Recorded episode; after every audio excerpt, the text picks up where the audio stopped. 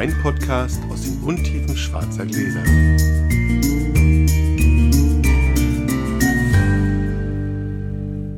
Hallo Sascha. Guten Morgen. Letzte Folge vor der Sommerpause. Reingequetscht in den vollen Terminplan. Morgens um 8 schon Wein trinken. Aber wir haben, wir haben ein Brötchen gegessen. Genau. Bisschen gefrühstückt. Genau, die Kinder sind in der Schule. Den ersten Tag wieder. Yay! Und was machen wir? Trinken.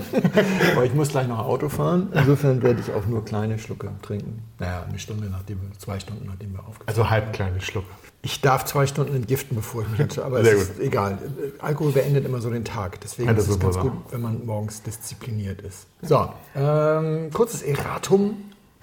Zum letzten Mal ein Hörer hat sich gemeldet und hat darauf hingewiesen, dass ich an einer Stelle richtig und an einer anderen Stelle Begriffe durcheinander geworfen habe, noch zu diesem Thema Extrakt ja. und Extrakt und Inhaltsstoffe von Wein. Also die komplette Kette ist so bei der Inhaltsstoffanalyse von Wein, er wird erst verdampft, dann verbrannt und dann ausgeglüht. Und verbrennen und ausglühen zusammen nennt man auch veraschen. Ohne R. Und nach dem Verdampfen hat man alle Bestandteile, die nicht flüchtig sind. Das ist nicht der Extrakt, sondern der Gesamtextrakt oder Trockenextrakt. Daraus rechnet man den Zucker raus, um den zuckerfreien Extrakt zu haben.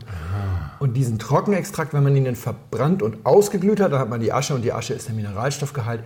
Und an den Aschewerten sozusagen kann man am leichtesten Manipulationen nachweisen. Das ist die komplette Kette nochmal ganz richtig. So, damit ihr es wisst. Und wenn ihr das nächste Mal einen Wein verbrennt, wisst ihr, wo es lang geht. Wisst ihr, dass ihr ihn noch ausglühen müsst, damit er Ausglühen? verarscht wird, Genau, weil genau. Verbrennen allein.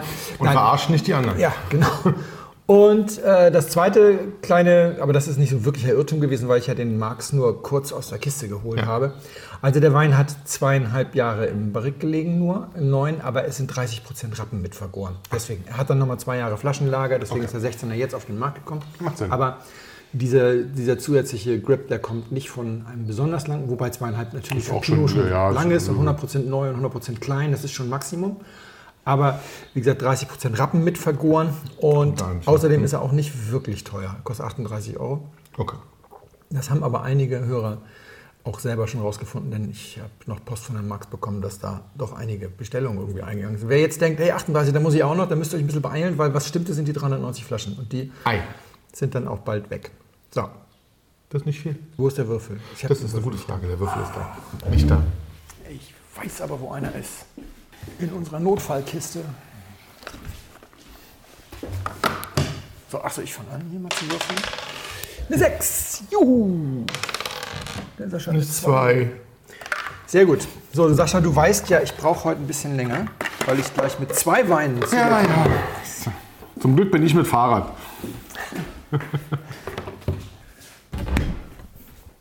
So, Sascha kriegt heute eine echte Herausforderung. Ich glaube, das ist die schwerste Verkostungssituation, vor der er je gestanden hat. Und ich bin heilfroh, dass ich weiß, was in den Gläsern ist. Das mache ich aber nicht, um ihn zu veräppeln, sondern weil es sich einfach nicht anders machen lässt. Im ersten Glas hat er einen Wein, den ich mal als Schwarzglas inkompatibel bezeichnen würde, um mal ein neues Wort in die Weinsprache einzuführen. 1969 Hattenheim Schützenhaus, Schlossabzug, gräflich von Schönbornsche Kellerei. Und im zweiten Glas ist ein Wein, der eigentlich total wie gemacht ist fürs schwarze Glas, aber wahrscheinlich von dem Riesling weggebissen wird. Das hatten wir ja schon mal. Und das ist von Eulogio Pomares Maceración con Pieles 2014, ein Orange Wein vom Albarino. Warum, wieso, weshalb, alles nachher. Mein Lieber, zum Wohl. Da bin ich jetzt aber mal zwei Gläser. Vor mir stehen zwei Gläser. Genau, technisch habe ich dir zwei unterschiedliche gegeben, nämlich ein Bordeaux und ein Burgundglas, weil ich schwarzglasmäßig Ich glaube, wir brauchen so sehr, besten sehr genau. aufgestellt bin. Und deswegen würde ich sagen, dass dieses Universal- oder Bo- Bordeaux-Glas dann Weinglas 1 ist. Für dich, Glas 1 und das andere ist Glas 2. Damit die Leute wissen, wovon du redest, in der Reihenfolge habe ich sie dann sozusagen im Ah, sehr gut. Alles klar. Gästezimmer vorgestellt. Wir sagen mal Cheers. Frisch aus dem Kühlschrank, da habe ich jetzt keine Experimente gemacht. Dürfte also noch ein bisschen kühl sein. Heute also die große Folge zum Thema Wein und Reife. Ist Reifefähigkeit, Bedürftigkeit, ist es Ein Qualitätskriterium ist es ein Selbstzweck. Wird ein bisschen länger, aber ist die letzte Folge vor der Sommerpause. Ihr habt also die ganze Sommerpause Zeit. Und vielleicht schaffen wir es auch, das Ganze ein bisschen interaktiver zu gestalten. Deswegen ich dich direkt mal frage, hast du anlässlich der Geburt deiner Tochter spezielle Weine gekauft und eingekellert? Ich habe ein paar Sachen aus 14 gekauft, aber nicht speziell ausgesucht, sondern insgesamt nur, was ich aus 14 mochte. Und da gibt es ein bisschen was. Ja. Okay. Ich glaube, dass die meisten unserer Hörer, 90 Prozent unserer Hörer, in ihrem Freundeskreis wahrscheinlich als Weinexperten gelten. Also selbst wenn Sie vielleicht denken, Sie hören dieses Podcast, weil Sie da noch was lernen können oder sowas, in Ihrem Freundeskreis sind Sie die Weinexperten und deswegen, ich könnte mir vorstellen, 90 Prozent unserer Hörer kriegen auch regelmäßig oder wenigstens gelegentlich die Frage im Freundeskreis gestellt, du, ich bin Vater geworden, wir haben geheiratet, weg? was soll ich denn mal wegpacken, was soll ich denn mal einkaufen? Und ich habe diese Frage unendlich oft schon bekommen. Und äh, früher habe ich auch noch angefangen, äh, Sachen zu recherchieren, um den Leuten dann wirklich Tipps zu geben. Davon bin ich mittlerweile weg. Und zwar äh, zum einen, weil ich schon zweimal die Geschichte von Leuten gehört habe, die einen großen Keller haben und die für Freunde Sachen einlagern. Ja. Und die dann sagen, es ist noch nie eines der Kinder gekommen, um diese Weine abzuholen. da Ja, liegen natürlich. teilweise Weine ja. seit 30 Jahren. Ja, ja. Und dann kommen die Freunde und sagen, hey, ist mein Sohn denn mal gekommen? Und hat, nö, der hat sich nicht gemeldet. Deswegen, ähm, das ist nämlich auch nur die zweitbeste Methode, um das zu erreichen, was man ja eigentlich will. Ich glaube, die Leute, die das fragen und die selber sich ein bisschen für Wein interessieren und, und die mich das dann fragen, haben ja eigentlich den Plan, dass ihre Kinder ihren Weinfimmel irgendwann mal erben. ja Darum geht es doch eigentlich Ja. wirklich. Ja, und man muss immer vorsichtig sein, wie man das in politisch korrekten Zeiten formuliert. Also ich denke mir mal schnell ein paar Sätze aus. Wir sitzen hier heute übrigens komplett ohne Zettel. Also nix, nix. Äh.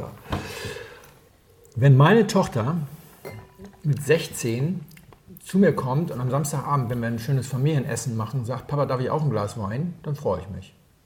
Würdest Ja. du das unterschreiben? mit 16 ist super.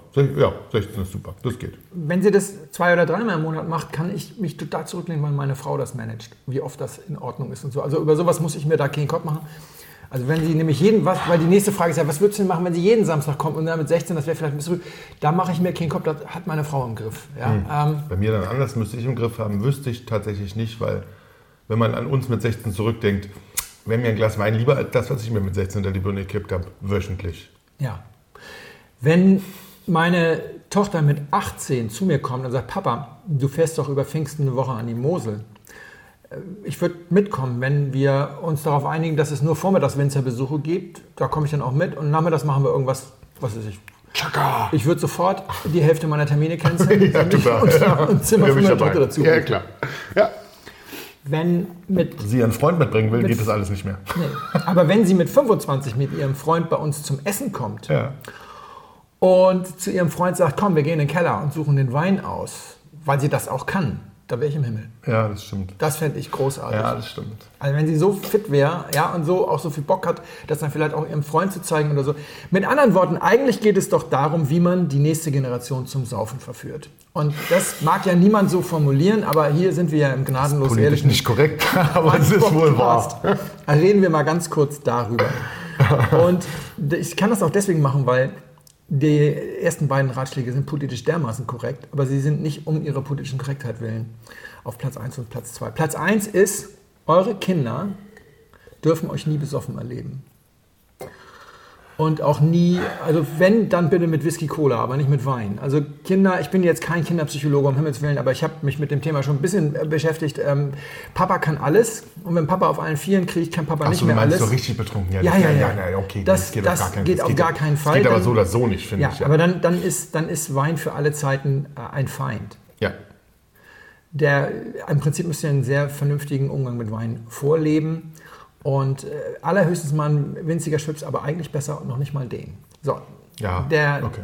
zweite Teil ist noch komplizierter. Wenn ihr diesen vernünftigen Weinumgang vorleben wollt, zählt leider nicht, was ihr denkt. Also ihr könnt nach WHO-Vorgabe zwei alkoholfreie Tage und nicht mehr als anderthalb Gläser am Abend. Wenn eure Frau oder euer Mann am dritten Abend sagt, trinkst du schon wieder Wein und das Kind kriegt das mit, dann ist das eben Zu viel. Zu viel. Also, das oder, oder dann klingt Ja, das erstmal dann zu klingt, viel. Dann ist, Ja, das genau. dann ist Wein Ja, ein Quell von Konflikten und so. Es muss ein vollkommen konfliktfreies ein unauffälliges. Trennt euch schon mal an Frauen, dann habt ihr das Problem. Nein, das war jetzt, das war jetzt politisch nicht korrekt. Oder Männer. Sind ja aber auch nicht dazu da, immer nur politisch korrekt zu sein. Also nein, das ist natürlich nicht wahr. Trennt, trennt euch nicht. Aber ja, hast du völlig recht, klar. Also sobald das sozusagen in, in Sprache oder in irgendwas zu viel wird, dann wird das immer ein Problem, ja. Ja. Die nächste Nummer ist, fangt mit diesem Geburtsjahrgangswein nicht erst an, wenn das Kind im weintrinkfähigen Alter ist, sondern macht am Geburtstag des Kindes einen Wein auf, spätestens wenn es sieben ist oder sowas, und sagt, der ist genauso alt wie du. Um so eine gewisse Wertigkeit zu vermitteln. Es geht nicht darum, das Kind probieren zu lassen, um Himmels Willen. Ich habe meinen ersten Schluck Wein probiert, da war ich neun. Das hat meiner Weinbegeisterung überhaupt nicht zugetragen. Ich, hab ja, ich bin ein Spätstarter, ich habe eigentlich erst mit 28 oder sowas angefangen, richtig mich für Wein zu interessieren. Ja, ja. Entsprechend, meine Tochter ist jetzt elf und hat noch nie Wein probiert. Also das, äh, das halte ich für, gut, das macht jeder mit, mit sich aus, wenn ihr in einem Weinanbaugebiet lebt und da, da glaube, ich fallen ja alle Kinder mal ja, irgendwann ja. ins Weinfass. Aber Weil also, auch nach es, zwölf oder sowas. es hat überhaupt keinen. Einfluss. Was ich jetzt immer mache, wenn meine Tochter sieht, dass ich irgendwas Besonderes trinke und dass ich mich da besonders mit beschäftige, fragt sie häufiger mal, was trinkst du da? Dann sage ich ihr das und dann halte ich ihr das Glas hin. Sie ist jetzt elf. Und dann sagt sie immer, Papa, ich bin noch ein Kind. Und ich sage dann nichts weiter. Sie weiß, glaube ich, gar nicht, ob sie dürfte oder nicht. Sie will das aber auch nicht ausprobieren. Alles ist gut. Also sie hat, glaube ich, auch mehr? Angst davor, dass. Nee. Auch nicht. Sie hat mehr Angst davor, dass, dass ihre Mutter damit ihr böse ist als, als ich. Aber Und mit dir. und mit mir. Was, was ihr machen könnt, ist eben sowas, was aber nicht geht, was ich nie machen würde, ist probier doch mal. Also das Kind dazu drängen zu probieren, das würde ich mir auch komplett. Hm, das stimmt. Das Schenken. von alleine, ja, ja. Also wenn jetzt jemand mit einer 170 Jahre alten Flasche Jahrgangsport irgendwie um die Ecke käme und die ist am Ende fast leer und er sagt, komm, nimm sie mir nach Hause, dann würde ich vielleicht mal zu meiner Tochter sagen, möchtest du mal ein 170 Jahre altes Getränk probieren? Das würde ich dann vielleicht schon mal machen. Dann würde sie ein Löffelchen davon kriegen, aber von einem anderen Hintergrund. Sonst finde ich, muss das überhaupt Ewig, nicht sein. ewig, Vaporub äh, zum Trinken. Wie heißt das? Ja. Daymate. Wenn ihr Oder so. Wenn ihr jetzt also anfangt, äh, am Geburtstag eurer Tochter oder eures Sohnes einen Wein aus dessen Geburtsjahrgang zu trinken, dann solltet ihr euch also ein paar Sachen kaufen dafür. Und das sollten immer möglichst fruchtsüße Kabis sein. Denn wenn das Kind mal sagt, darf ich mal probieren, sagen wir mal im Alter von 10, 12, je nach das, wie gesagt, wir geben da keine Empfehlung raus. Wenn das mal, dann sollte es etwas sein, was dem Kind auch schmecken kann. Also wenn ihr dann mit Barolo um die Ecke kommt, das, dann könnt ihr es gleich vergessen. Dann hat es hat sie's erledigt. hat sich erledigt mit der. Also dann, so, und deswegen denke ich, würde ich da immer äh, Kabis kaufen. Und äh, meine Vorliebe ist äh, bekannt. Also ich finde, Deal kann man natürlich ganz wunderbar, die Sachen reifen. Aber sonst würde ich sagen, Max Max von der Mosel, also das hat Sascha auch im Keller, Max Ja. Ferdinand Richter und Ja. Maximin Grünhaus. Ja. Das sind äh, 1A-Empfehlungen, kostet nicht die Welt. Und da würde ich mich also quasi eindecken mit zwölf Flaschen, weil von, sag mal, 6. bis 18. Geburtstag kann man das dann trinken. Und ich habe gekauft für meine Tochter zwei Magnumflaschen Riesling Auslese.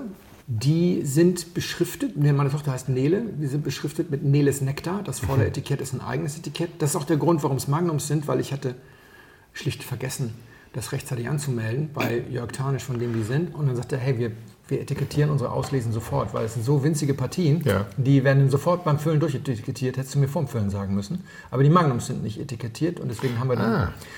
Fast jeder Winzer hat einen Thermodrucker und so eine spezielle Rolle an Etiketten und kann für euch sowas machen. Wenn ihr euch rechtzeitig darum kümmert, dann kriegt ihr auch ein eigenes Etikett dafür. Ich würde, sonst hätte ich Eintel genommen.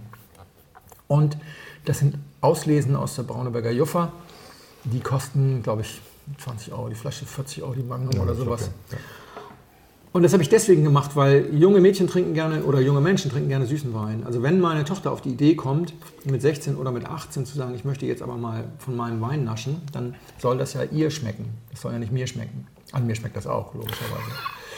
Und die halten erstens, die halten erstens noch viel länger. Aber weil sie, wenn sie jetzt mit, mit zehn äh, Freundinnen ihren 16. feiert und die wollen diese Magnum aufmachen, dann hat, ist das so viel Alkohol, als würde ich jedem ein kleines Leitbier zapfen. Das ist, das ist total entspannt. Das, die haben einen ganz kleinen Schwips. Deswegen wollen die das ja wahrscheinlich auch. Ja. Der ist aber schon wieder weg, wenn sie zu Hause sind. Da kriegst du auch keinen Ärger mit den Eltern. Und wenn meine Tochter sagt, wir machen da Schorle draus, dann macht die da Schorle draus. Und wenn sie sagt, wir machen eine Bowle draus, ich bin, innerlich bin ich darauf vorbereitet, dass da eine Bowle draus gemacht wird. Ja. Es ist das auch nicht so schlimm. Es ist, völlig kein, in Ordnung. ist halt kein ewig alter, teurer Deswegen Ponte kaufen, wir, sowas. Ja. deswegen kaufen wir auch kein JJ Prüm. oder Egon Müller. Ähm, Egon Müller nicht, weil wir daraus keine Schorle machen wollen und JJ Prüm nicht, weil er eben mit seinem Prümfurz einfach letzten Endes 16-jährigen Kindern irgendwie auch wahrscheinlich die Augen verdreht, aber nicht im positiven Sinne. Äh, deswegen einfach was Smoothes, was gut reift. Dann habe ich noch vier Flaschen Ponte Canet für Sie gekauft, 99er, äh, Quatsch, 09er, 100 Parker-Punkte. Vorletzter Jahrgang den Parker selbst bewertet hat, den 10er hat er nochmal 100 gegeben. Dieses Duo wird wahrscheinlich irgendwann mal sehr, sehr gesucht sein, weil es die letzten von Parker bewerteten 100 Parker-Punkte Weine sind, bla bla bla. Kann sie, wenn sie will, mit 30 verkaufen und wahrscheinlich einen Urlaub von machen. Eine von denen werde ich wahrscheinlich selber trinken. Unbedingt. Weil Wahrscheinlich sind es doch nur drei für Sie. Echt. Warum jetzt eigentlich dieser Ausflug? Wir wollten doch eigentlich über Reifefähigkeit reden. Aus dem ganz einfachen Grunde. Das hilft so beim, wie man so neudeutsch sagt, ehrlich machen. Ja, weil wenn, also Wein ist Geschmackssache und reifer Wein ist noch viel mehr Geschmackssache. Und wir beide kennen ja so ein, zwei Leute, die fangen Rieslinge an zu trinken, wenn wir sie für Mause tot halten. Ich kenne jemanden, der trinkt seine Chateauneuf du Papst, wenn sie in einem Zustand sind, wo ich sage, die kannst du auch durch die Nase schnupfen.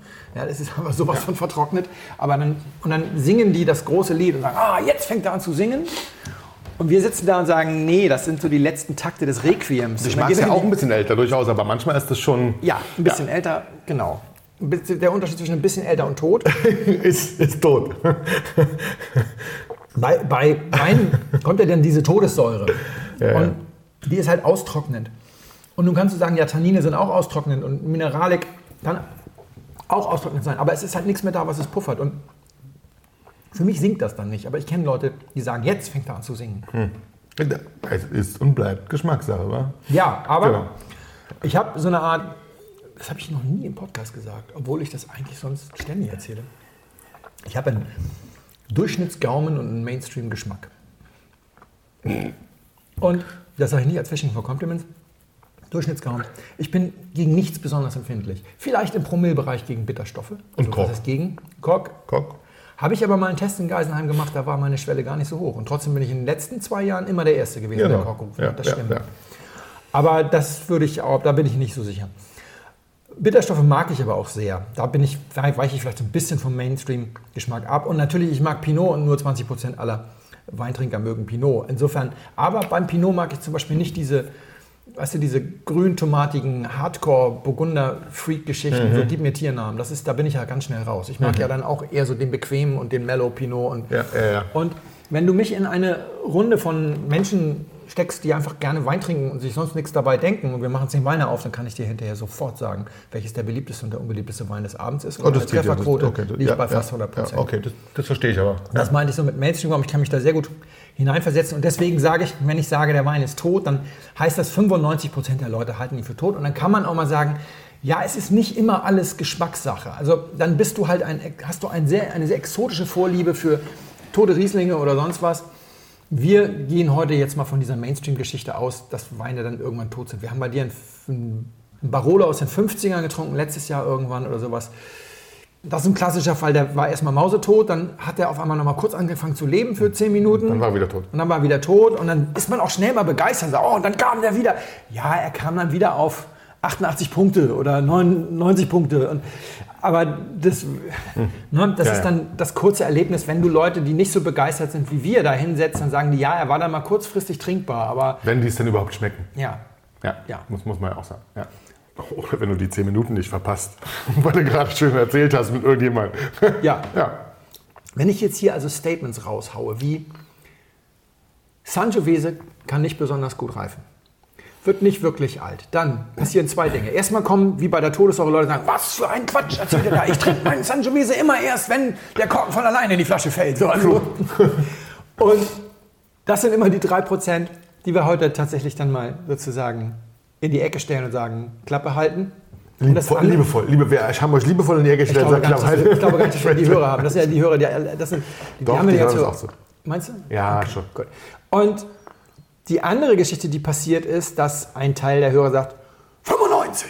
Ja, 1995, Sangiovese-Jahr, äh, in dem die Sachen extrem langlebig waren. Die, Ja, gut, die Weine stehen heute wie eine Eins. Wir, Haus, haben hier, ja, ja. wir haben hier Percalo getrunken, ich habe privat Pergole Torte getrunken und ein, zwei äh, Brunello auch und so. Und das, das steht wie eine Eins. Das, die meisten dieser Weine haben wahrscheinlich noch nicht mal das Ende ihrer Nee. Besserungsphase sozusagen hinter sich. Fantastisch. Ja, hey, aber wie viele Jahrgänge, die jünger sind als 95, sind schon tot? Also, ja, also das ist genau diese beiden Ausnahmen hast du dann. Und jetzt kommt der Grund, warum ich eben über diese Geschichte genommen habe.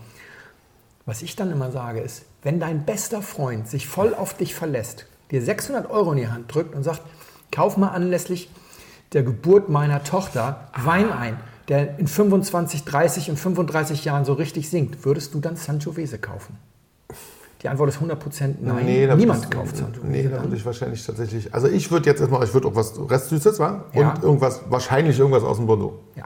Ja, das ist schon so. Äh, Am Ende landest du äh, meistens im Bordelais oder du kannst natürlich auch sowas wie, was weiß ich was, Senja aus Südafrika, so, das ist ja aber eine Bordeaux Cuvée oder den V von Ferchelegen oder so. Also du kannst diese Bordeaux Cuvée auch aus anderen Ecken der Welt kaufen, aber im, du landest im Zweifelsfall.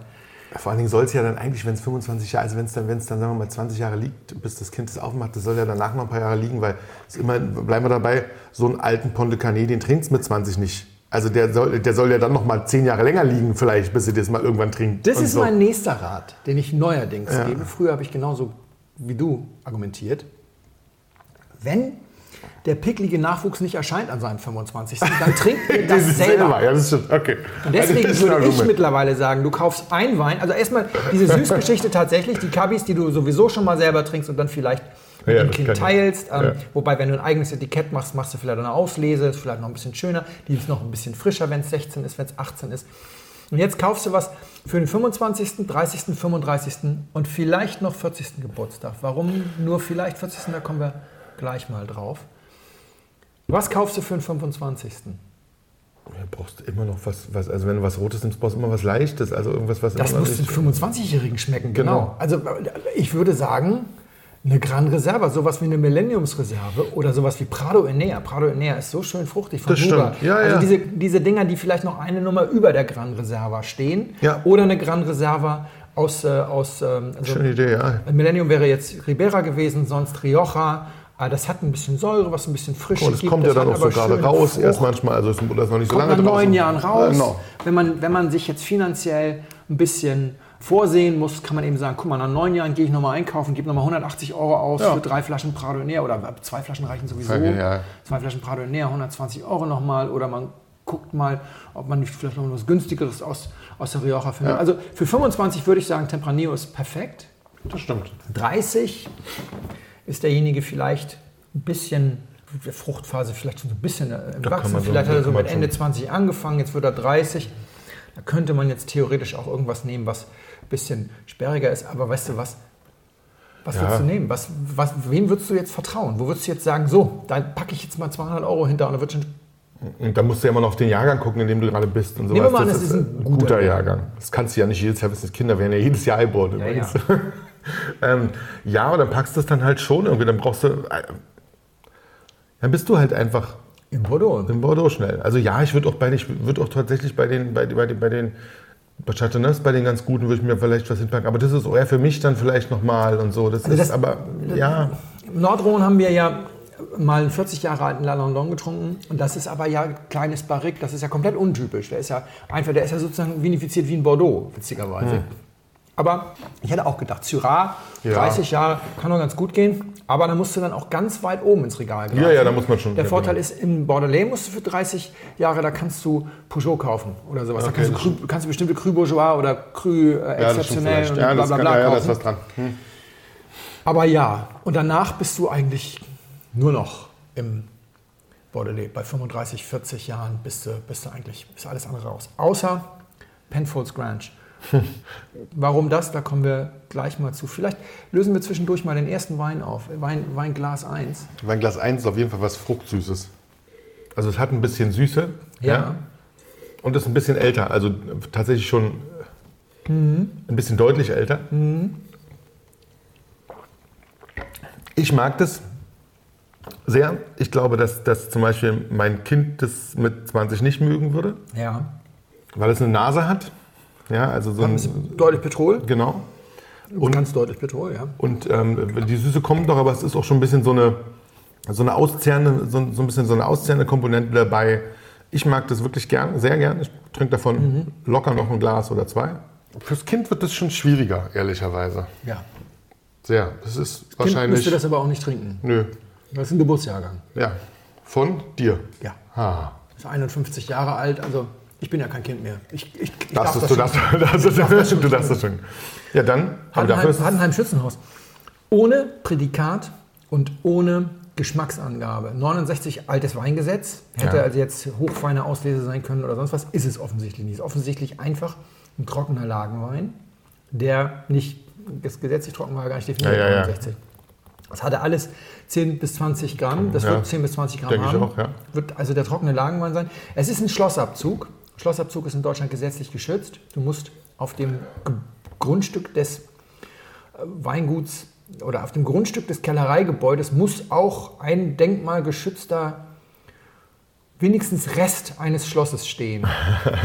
Also bei Diel ist es der, ist es der Turm Ja, ja, im. Garten. Ja. Der Turm im Garten, deswegen bei Diel Schlossabfüllung steht. ist geil.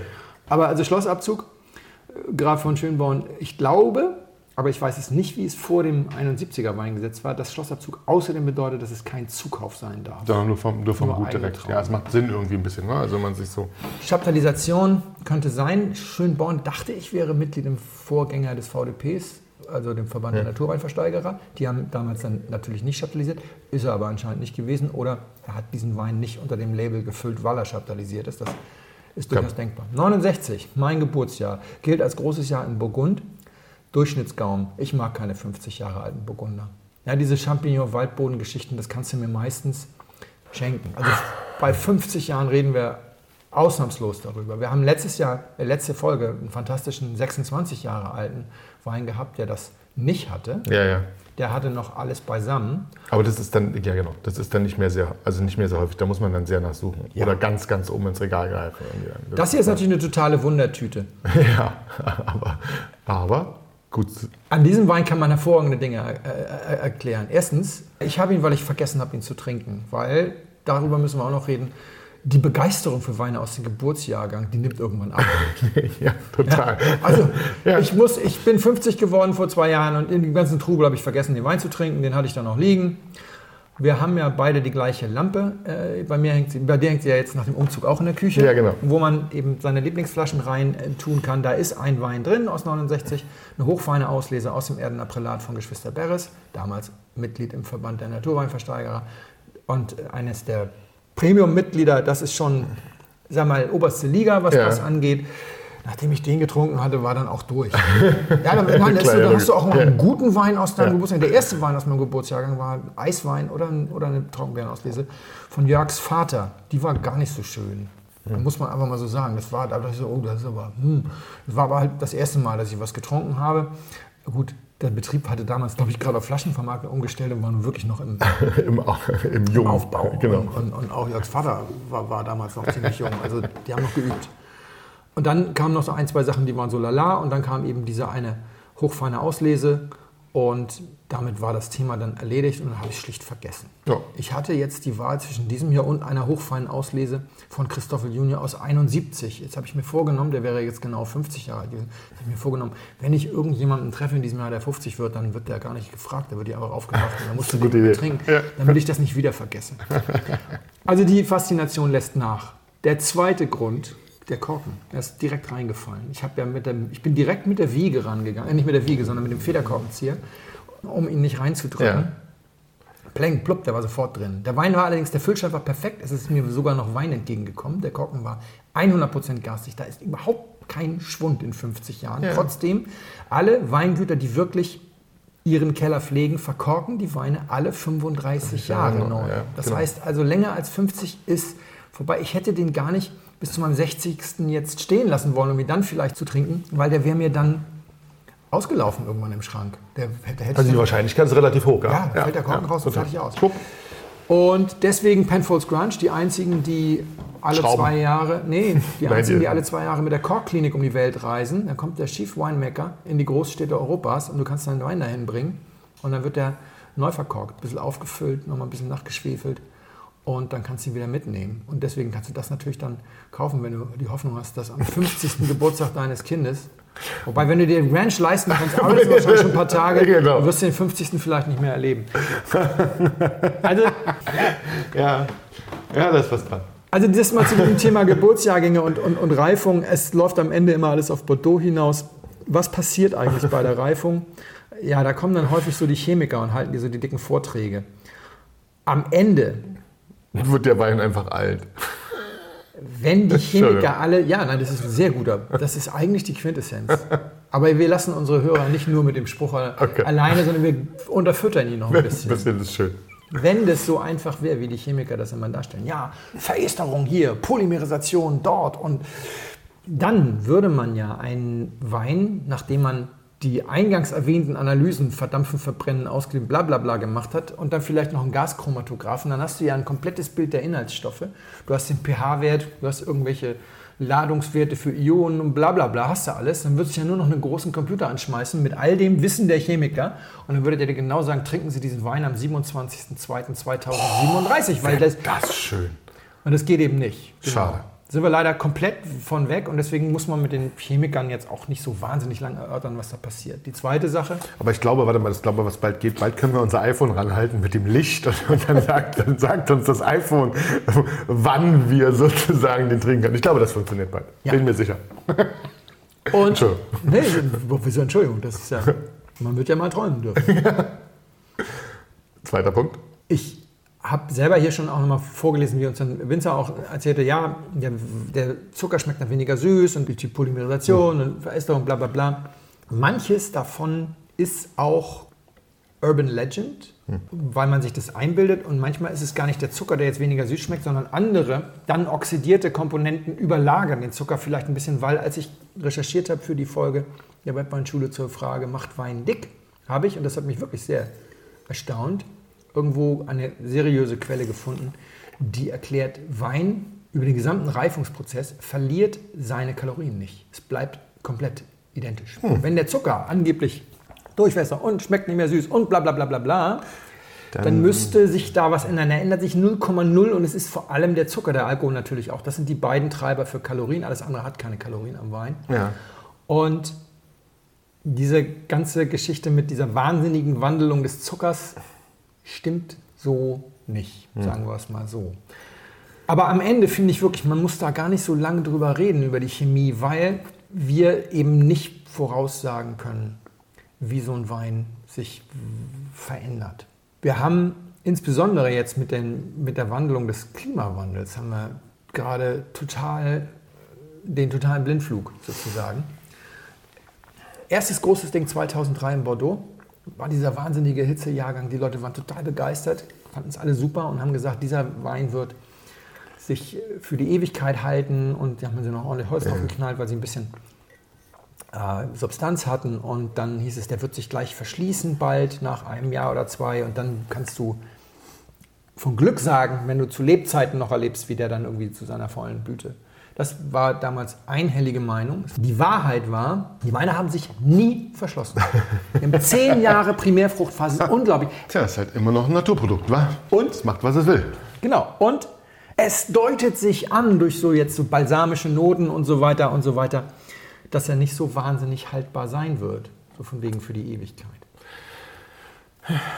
Dazu kommt, wir haben ganz neue Vinifikationsmethoden sozusagen bekommen. Wir haben letztes Mal haben wir den, 6, den 95er Burgunder. Ja. Und ich hatte ja gesagt, dass es mich erstaunt hat, wie sensorisch ähnlich der dem 16er Burgunder äh, gewesen ist und dass sich so bestimmte Dinge wiederholen. Und dann habe ich, das hat mich nicht losgelassen, Ja. ich habe mal ein bisschen geguckt. Wir haben zum Beispiel in Folge 52, glaube ich, die zwei von der Tankstelle, haben wir von Dugas, Claude Dugas getrunken, Gevry Chambertin 2000, äh, 1995 90 stellt der einfache, genau. in anderen Abführung, genau. Ja, ja, gut. Und den mochte ich nicht. Einer der wenigen Weine, den wir nur so ganz okay fanden. Also mochte ich nicht, ist stark übertrieben, aber der war so ein klassischer Fall, dass am Ende der Frucht einfach noch viel zu viel Holz übrig war. Eine Sache, die ich jetzt zum Beispiel auch lerne, ich habe immer, weil es in so vielen Büchern steht, ja, nach fünf Jahren hat sich das Holz eingebunden und man schmeckt es nicht mehr und die Holztannine sind so nach zehn Jahren. Ey, wir haben hier durch die vielen schwarzen Gläser, wir haben hier 20 Jahre alte Weine, die noch voll nach Neuholz schmecken gehabt. Also Ja, da muss man einfach ein bisschen häufiger mit schwarzen Gläsern arbeiten. Dann stellt man fest, dass da auch so viele Märchen erzählen. Also es ist einfach sehr viel Märchen unterwegs. Und dieser 95er hatte eben noch sehr viel Holz übrig, als die Frucht eigentlich schon so langsam die Grätsche machte. Jetzt, letzte Folge war es anders. Der hatte noch eine schöne Frucht, Ja. trotzdem hatte er noch einiges an Holztannin. Und dann hast du vorgelesen, ja, ist aber nur 60% neues Holz, keine Rappen mit vergoren und, und, und. Nicht letztes Mal, sondern bei der Ja, ja, Folge 52. ja, ja.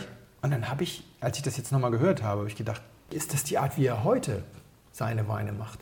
Das war zwar nicht der Steckbrief des 95ers, Nee, das war der 95. war der Steckbrief des 95ers. Das stand im Dings mit drin. Das war in der, in der, in der Bewertung bei Parker mit drin. Ah, okay. Zu den 95er tatsächlich. Weil ganz häufig hast du es in Ja, ja, das, klar, logisch, verstehe ich. ist das, dass das- jetzt der Auswuchs, Genau. weil wenn du dich mit Leuten unterhältst, die damals Wein gemacht haben oder sowas, dann sagen die immer, ja, ey, wir haben dieses wahnsinnig reife Zeug reingeholt, aber erstmal neue Fässer bestellt. Toasting kannst du ein bisschen mehr machen. Läuft. und so. Und, und dann äh, ist es ja nur fair, dass, dass Winzer, nachdem sie alles verkauft haben, das nicht schlecht reden. Und nicht sagen, ja, heute würden wir das nicht mehr so machen, weil war ja nicht so doll. Das, wird dann, das kriegst du eher mal so serviert, wenn du dann eins zu eins mit dem Winzer sitzt und er sagt so, ja, das schreibst du jetzt bitte nicht. Genau. Und das kann ich jetzt wirklich bei meiner Ehre sagen, dass mir das schon diverse Male passiert ist, dass Leute sagen, ja, wir haben damals echt Vollgas gegeben und heute würden wir das so, So nicht machen. Nicht Ja. machen. Wir haben also, was die Erfahrungswerte angeht, nachdem wir quasi Jahrzehnte bis in die 80er so ein Schema F hatten, was einfach immer gepasst hat, angewandt auf Weine mit relativ wenig Alkohol und relativ niedrigen pH-Werten, sind wir jetzt reingerutscht in völlig neue Bereiche von pH-Werten und Alkohol. Geht und wissen gar nicht, Ja. wie das reift. Ja, ja. Da kam erstmal eine riesige Keule an, an Vinifikation obendrauf und die ist jetzt auch noch wieder zurückgenommen, sodass man sagen muss, das Feld der letzten 50 Jahre ist so heterogen, Mhm. dass ich aufgehört habe, Leuten zu erklären, Was wie wie das dann reifen wird. Das macht total Sinn, weil das ja wirklich Riesenunterschiede. Ja. Ja. Das Einzige, was ich jetzt als neue Erkenntnis gewinne, bei den GGs, hat mir neulich jemand auch eine Frage gestellt, ein Hörer. Da habe ich das erste Mal für mich auch ausformuliert. Mein Eindruck ist, in den ersten zwei, drei Jahren nach Füllung schmeckst du sehr stark den individuellen Witterungsverlauf. Du schmeckst zum Beispiel, ob es Hitzespitzen gab. Ja. Also 18 versus 19 ist in der Gesamtwärme gar nicht so. Es ist das erst- und zweitwärmste Jahr der, seit Beginn der Aufzeichnung. Aber 18 hatte diese enormen Hitzespitzen und dazu noch Trockenstress. 19 hatte ein bisschen weniger Trockenstress und keine Hitzespitzen. Und in den ersten Jahren, finde ich, schmeckt man das sehr deutlich.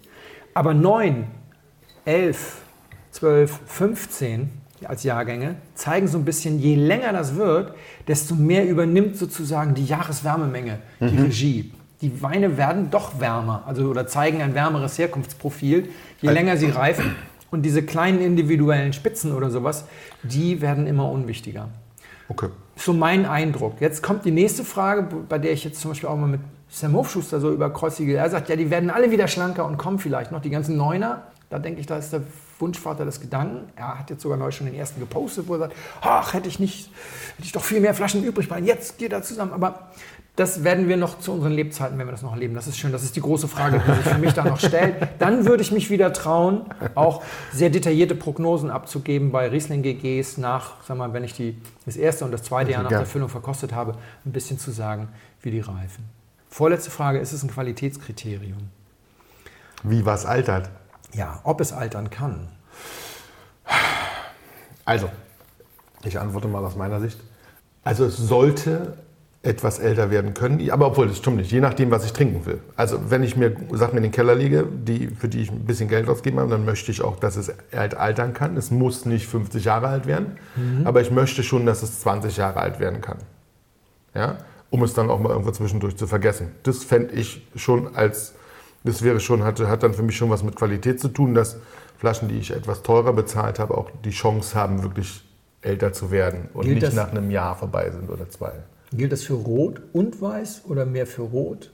Das gilt mehr für Rot und ein bisschen für Weiß. Wobei bei Weiß ich tatsächlich viel weniger ähm, alt werden lasse. Ja. ja also da gibt es ein paar ganz wenige Sachen, die ich richtig alt werden lasse und dann der Rest ist dann eher nach zehn Jahren schon langsam so in dem, in, in dem Dings. Also Kabis, klar, okay. Oder so auslesen, also was Süßzeug, das wird älter, aber der Rest ist dann nach 10 Jahren, 15 Jahren auch meistens ehrlicherweise weg. Und hier ist es meiner Erfahrung nach so, dass fast alles zehn Jahre alt werden kann. Außer vielleicht ein Müller-Thurgau oder ein Riesling in Literqualität. Ein paar Naturweine schaffen das auch nicht. Aber es gibt eine Rebsorte, bei der mir selbst die besten Winzer dieser Kategorie gesagt haben, ah, länger als zehn Jahre nicht, und das ist Scheu. Also die Wegmüllerin hat, hat äh, mir selber gesagt, also älter als 10 muss das nicht werden. Und Wegmüller ist eigentlich eines der führenden Güter für Bukettsorten in Deutschland. Wird übrigens verkauft und hat jetzt ganz wehmütigen Post neulich, letzte Füllung, letztes Mal füllen, letzter Jahrgang, ja, noch kein Nachwuchs und ähm, jetzt haben sie verkauft, aber sie bleibt noch ein bisschen beratend an Bord. Also Wegmüller ist ein fantastisches Weingut für, für äh, Aromasorten und die sagt selber, Scheu muss eigentlich nicht älter als zehn Jahre sein. Pfeffing, Fuhrmann Amayel und Müller-Catois sind andere, die das sehr gut machen. Auch die Weine müssen nicht unbedingt. Das ist dann mal die Rebsorte. Vielleicht ist das der Grund, warum ihr der letzte Durchbruch verwehrt geblieben ist. Das kann sein. Ansonsten, es gab ein ganz spannendes Projekt von der, der Vinom und ein paar anderen Leuten zugunsten der Organisation Wine Saves Lives. Da hat jemand seinen Keller gestiftet. Ein Ehepaar hatte über 20.000 Flaschen Ach, das war diese, Keller ja. Und wusste nicht wohin damit, weil sie auch ziemlich alt waren. Und die haben dann gesagt, hier, wollt ihr das nicht machen? Und da war JJ Prüm dabei, da waren aber auch ganz relativ einfache Sachen dabei. Es war aber alles von einer gewissen Qualität, es war alles süß. Und dann haben sich ein paar Freiwillige gefunden und haben Pakete gepackt. Dann hast du so eine Wunderbox gekauft, sechs Flaschen und äh, Erlös ging abzüglich Porto zu 100% an Wine Saves Lives. Ich habe ein Video dazu gemacht für Peter, mit äh, Peter Weritz, der da mitgemacht hat. Und er hat halt so drei Kartons mitgebracht als Requisite für Ja. das Video. Und die hat er anschließend hier gelassen. Und deswegen habe ich davon auch einiges gehabt. Und da war sozusagen alles bei von JJ Prüm bis, bis irgendeine Genossenschaft, die dann aber sehr gut war. Und in den Paketen, die ich hatte, war kein JJ Prüm dabei. Und ich habe die fast alle aufgemacht. Und das Erstaunliche ist, ich glaube, der am schönsten gereifte Wein von diesen 18 Flaschen war eine halbtrockene Kerner-Auslese aus den beginnenden 80er Jahren von einem rein hessischen Weingut, das ich nicht googeln konnte, wahrscheinlich in der nächsten Generation dann umbenannt worden Ja. oder sowas. Kerner hat bei uns 0,0 Ruf und deswegen versucht auch keiner das. Das ist die Frage, Henne-Ei. Ja? Wenn er reifen würde oder wenn man merken würde, wie gut er reift, hätte er vielleicht einen besseren Ruf. Weiß ich nicht. Als wir damals unser Haus gekauft haben, haben wir im Keller eine 73er Flasche gefunden von Versuchsrebe 327 oder sowas. Es war wahnsinnig schwer herauszufinden, was Versuchsrebe 327 war, weil diese ganzen Listen von damals ja nie digitalisiert Ja. wurden. Gab ja kein Internet und nichts. Ich hab das dann irgendwann, haben wir dann blind probiert, war wahnsinnig gut. Hat wahnsinnig gut funktioniert. War ein Würzer.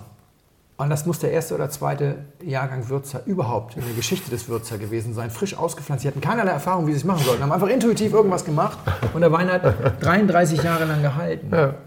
Also man kann das so nicht sagen. Einige Rebsorten haben keinen guten Ruf, obwohl sie hervorragend reifen. Andere haben einen hervorragenden Ruf, siehe Sangiovese, obwohl sie gar nicht so gut reifen. Womit wir Nicht so exorbitant, ja. Womit wir bei der letzten Frage wären, ist es ein Qualitätskriterium in dem Sinne, also ist das für den Verbraucher wichtig? Ist das für die Story wichtig? Und Nee, also, also nicht für die meisten. Für die meisten nicht. Für uns, für uns Nerdies vielleicht ein bisschen. aber wenn wir jetzt über Feinwein reden, also ein Mittelnerd bis hat einfach Geld, bis wird im Restaurant auch mal den teureren Wein von der Karte nehmen. Na, okay, dann, dann, dann, dann, schon, dann, dann schon ist ein bisschen eher. Dann ist es als Geschichte, glaube ich, ganz schön, wenn man über alte Jahrgänge erzählen kann und sowas. Dann macht es was aus. Aber so richtig, also ich kann mich an kein Weingespräch erinnern, wo mir mein Wein empfohlen hat und mir dann erzählt hat, ja, aber der 49er war aus dem Jahrgang, also für den Weingut und so, das war besonders toll und so. Also, also erzählen mir alle was von dem Wein, aber sehr selten was von dem nochmal gealterten und noch älteren Wein, sondern es geht tatsächlich eher was um den, den du gerade kaufst. Also Also bevor jetzt jemand denkt, ich würde mich am Sangiovese abarbeiten, ihr, ihr wisst ja alle, wie gerne ich Sangiovese trinke, aber ich finde, das ist ein hervorragendes Beispiel. Zum einen habe ich gerade noch mal geguckt, was kosten eigentlich die großen Sangiovese, Percalo und, äh, und Pergole Torte. Und habe dabei ein Angebot bekommen für ein Percalo für 68 Euro für einen 17er. Das ist extrem billig, so billig, dass ich mir nicht sicher bin, ob es nicht ein Preisfehler das, ist ist. der, das ist der Originalpreis, wenn er gerade rauskommt. Habe ich kurz überlegt, ob ich zuschlage. Habe ich gesehen, hat 15 Volumenprozent Alkohol. Haben sie aber schon lange. Hm. Und dann denke ich, das wird nicht besser reifen mit 15. Also der Mensch chaptalisiert seine Weine ja mittlerweile seit ein paar hundert Jahren. Und Chaptalisation ist nur erlaubt bis 13 Volumenprozent in fast allen Gebieten, in denen es erlaubt ist. Und das ist nicht, weil die denken, ihr betuppt sonst den Verbraucher, sondern weil sie einfach über die Jahrhunderte gezeigt hat, dass das sonst sich negativ auf die Reifefähigkeit auswirkt, im Zweifelsfall. Das heißt also, ich würde jetzt keine Wette darauf abschließen, dass ein Sangiovese mit 15 Volumenprozent besser reift als die alten Dinger mit, mit, mit 13. Äh, Und insgesamt auch der Pergole Torte ist vom Preis her immer noch unter 150. wenn man sich die aktuelle Preisentwicklung anguckt, immer so die, die Ja. Leuchttürme innerhalb dieser Region sind eigentlich alle teurer. Der- Dass der Sangiovese da so niedrig liegt, natürlich kosten die Brunellos mehr. Da gleich ja, noch zu. okay. Aber das hat vielleicht auch damit zu tun, dass es eben bekannt ist, haben wir schon mal drüber gesprochen. Es gab so ein paar Tastings, bei denen alle Pergola Tortes gezeigt wurden, die es gab. 82 war, glaube ich, der erste Jahrgang. Und die aus den 80ern sind langsam tot. Mhm. Ja, Also ja. und das ist vielleicht der Grund. Als der Brunello auf den Markt kam, der ist ja auch erst 50 Jahre alt. Ich habe übrigens schon wahnsinnig viel toten Brunello getrunken. ja. Ich habe, als ich Oh. damals diese Mixed Lots äh, äh, gekauft habe, wie immer so aus den 70ern irgendwelche Brunellos. Das war aber Anfang der Nullerjahre. Die waren also so 25 bis 30 Jahre, die waren alle tot. Ja, hatte ich auch ganz viel. Hm. Als der Brunello eingeführt wurde, der erste White Biondi Santi Jahrgang 60, da haben die die Geschichte erzählt, ja, Brunello wird gemacht aus einem anderen Klon des Sangiovese. Der größer bärig, andere Farbausbeute, bla bla, heißt Sangiovese Grosso. Und diese billigen Chiantis, weil damals waren die Chiantis ja alle nur Alltagsweine. Sangiovese wurde quasi nur zu Alltagsweinen gemacht, mit Weißwein gestreckt und so weiter und so weiter.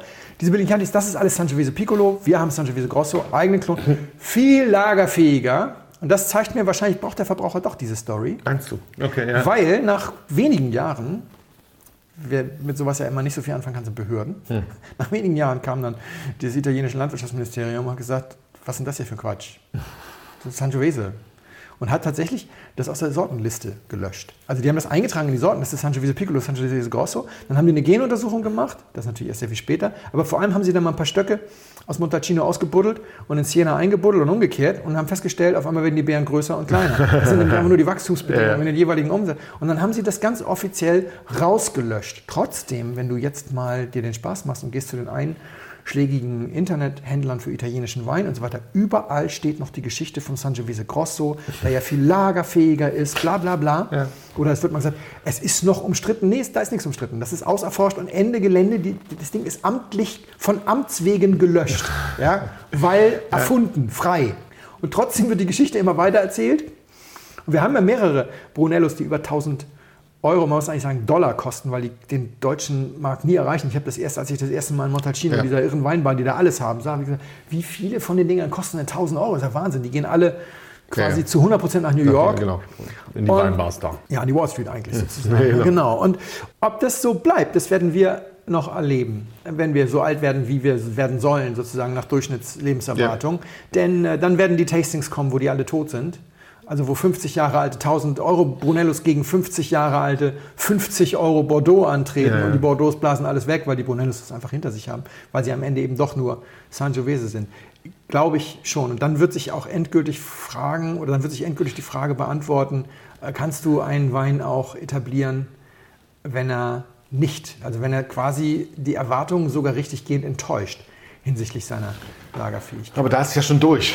Da sind die 1000 Euro ja schon bezahlt. Schon lange, Ja, aber lange, ob, dann, lange. ob, es dann, ob das dann zusammenbricht, ob die Ja. Leute sagen, hey, pass auf, jetzt habe ich hier, weil du, wenn das wirklich so kommt, dann haben die Leute ja für mehrere hunderttausend Dollar Leichen im Keller. Diese Leute haben ja dann häufig auch eine Jahrgangstiefe mit allem Zuppi-Luppi und dann auch noch mehrere und haben dann so richtig schön, ja, haben dann wegen 300 Flaschen Brunello im Keller, von denen 50 um die 1000 Dollar kosten. Und jetzt kommt einer und sagt, ja, ist übrigens alles leider weit hinter den Erwartungen zurückgeblieben in diesem Tasting. Aber da kommen wir wieder zu den Leuten, ob die es dann sagen oder ob die Sachen einfach nur, nur, nur in ihren Ausguss schütten oder verkochen oder sowas. Ja.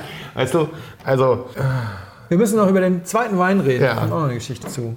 trocken, kein Zucker, ein bisschen Holz, würde ich sagen. Schmeckt jedenfalls fast ein bisschen so nach, nach, nach, ein, bisschen mehr, nach ein bisschen mehr Grip. Ja. Auch älter, aber nicht so alt wie der andere natürlich. Also hier würde ich sagen, vielleicht 15 Jahre. Sowas in dem Dreh. Kein Riesling. Ich wäre jetzt irgendwie in Frankreich gewesen, so ein bisschen. Gefällt er dir? Ja. Also jetzt, ähm, die beiden im Vergleich waren ein bisschen, also im direkten Vergleich waren sie ein bisschen, bisschen hart, weil der hier äh, den deutlich höheren Zuckeranteil hatte. Was würde ich jetzt lieber trinken? Kann ich gar nicht sagen. Ich würde wahrscheinlich auf der Terrasse den in Kühl trinken aus dem zweiten Glas. Ja. Ja, der, also das ist, das ist lecker, das macht man an so einem Abend, wo man, wo man gute Weine trinkt, dass man da so ein bisschen dieses nochmal irgendwie zum Anfang oder zum Ende nochmal sowas trinkt. Aber das hier als, als frisches, als frisches, Ja. frisches Glas auf der Terrasse mag ich das ganz gern. Hat nicht wahnsinnig viel Alkohol. Ich glaube, so 12,5 wird er haben, oder 13. 13 hätte ich jetzt Gucken wir gleich mal gesagt. nach. Bei dem anderen steht es ja leider nicht drauf. 69, 69 war das noch nicht üblich. Auch egal. Der Zweite ist ungeschwefelt. Und das ist das andere, was wir gerne mal vergessen, wenn wir auch über die Lagerfähigkeit reden. Gerade wenn die Sachen neu verkorkt werden, werden sie auch immer neu geschwefelt. Wenn nicht so ein 17er Riesling oder 21er Riesling haben wir auch getrunken, aus, aus äh, gepflegten Beständen neu verkorkt. Der hatte ja schon 300 oder 400 Milligramm Schwefel Ja, zu Beginn bekommen. Und dann ist er noch zwei oder dreimal neu verkorkt worden. Da kriegt er auch immer noch mal eine ordentliche, kräftige Pulle. Am Ende hat er ja fast ein ganzes Gramm Schwefel bekommen.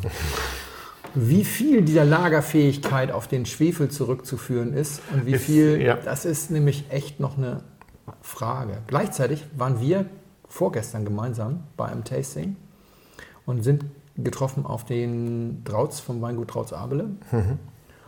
Der erzählte die Geschichte, wie er bei seiner Hochzeitsreise einen alten Studienfreund besucht hat, der in Südtirol ein bekanntes Weingut betreibt. Sag nochmal schnell, wie hieß das? Äh, oh Gott.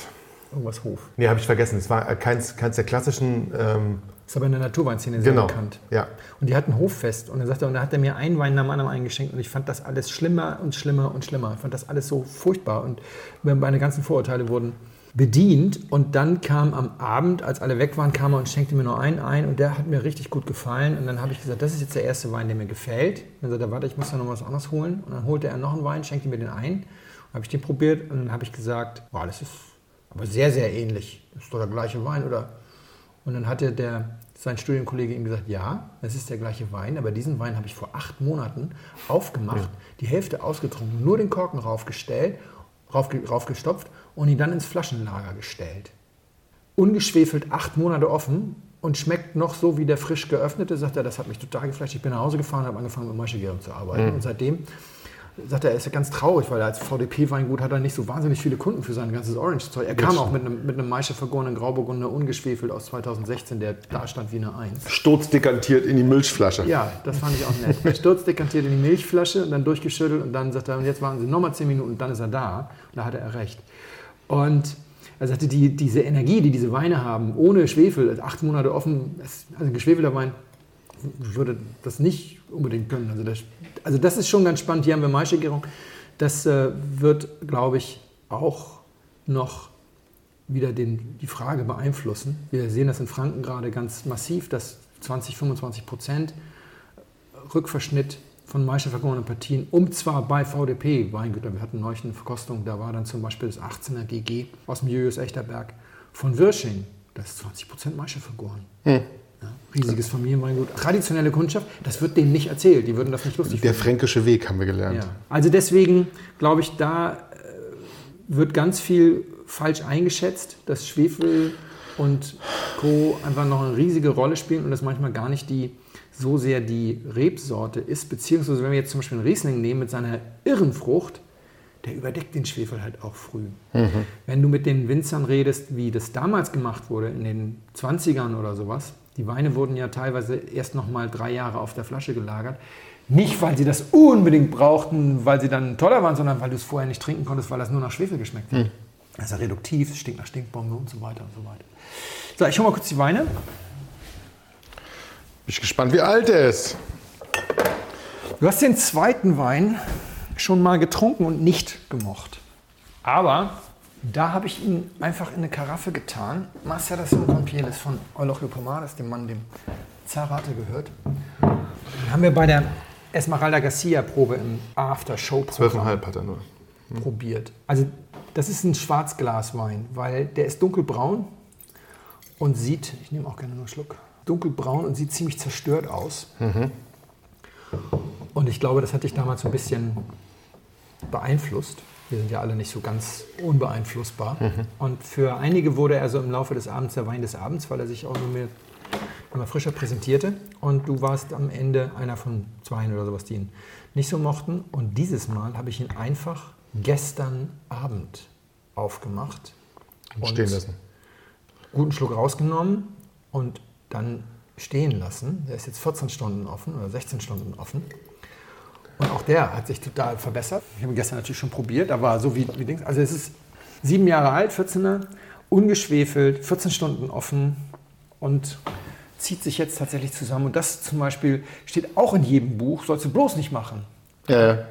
Das ist auch falsch. Also das haben wir jetzt bei dem Trautz Abele gelernt und das machen wir jetzt selber auch. Also, also erstmal haben sie sowieso alle gesagt, ungeschwefelt hält nur fünf Jahre. Wenn du die Farbe anguckst, denkst du das auch. Ja. Wenn du den Wein unmittelbar nach Öffnen probierst, denkst du das ebenfalls. 14 Stunden später. Du bist weder auf Orange Wein gekommen. Du hast gesagt, er hat ein bisschen Gerbstoff, genau. Holz, ich glaube nicht. Ich glaube, das ist tatsächlich. Älter habe ich ihn tatsächlich geschätzt. Das ist schon, das muss man ja, schon sagen. Älter, also, ja. ja. Älter ja, aber laut Lehrbuch ist er untrinkbar. Ja, ja, okay.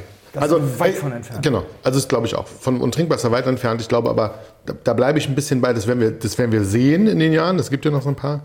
Ob der, ich meine, jetzt war jetzt so bei 15 Jahren, Mhm. ob der dann, wenn der wirklich 15 Jahre ist, tatsächlich sozusagen, oder ob er Kann die Grätsche machen. Die Frage das ist, macht. Aber muss er 15, muss er 15 Jahre alt alt werden? Nee, natürlich nicht. Ich meine, das ist jetzt Dann- 14. 14 ist ja auch ein Alter. Ja, komm, wir sind wir ehrlich, 14 ist ja auch ein Alter. Da kann man Wein einfach schon mal locker trinken. Das sind Ja. jetzt sieben Jahre. Ja. Sieben Jahre, das, das muss nicht alles. Und die meisten Leute, die Wein trinken, die haben, warum sollten die sieben Jahre alte Weine haben? Ich meine, das musst du ja auch alles irgendwo lagern. Das ist ja auch alles Lagerfläche. Immer weniger Menschen haben einen Weinkeller. Haben wir Ja. neulich gerade die Schlagzeilen gelesen. Immer weniger. Die Leute wollen außerdem vor allem Spontanität Ja. wird, wird, wird immer wichtiger. Spontanität ist schon ein, Ja, ein Wert an sich sozusagen. Die Möglichkeit, spontan irgendwas aufzureißen. Und da sind natürlich Weine, die nicht allzu lange lagern müssen, die du nicht, wo du nicht 15 Jahre prüfen und planen musst, wann du den denn dann mal trinkst, sind äh, im Kommen. Ja, ja.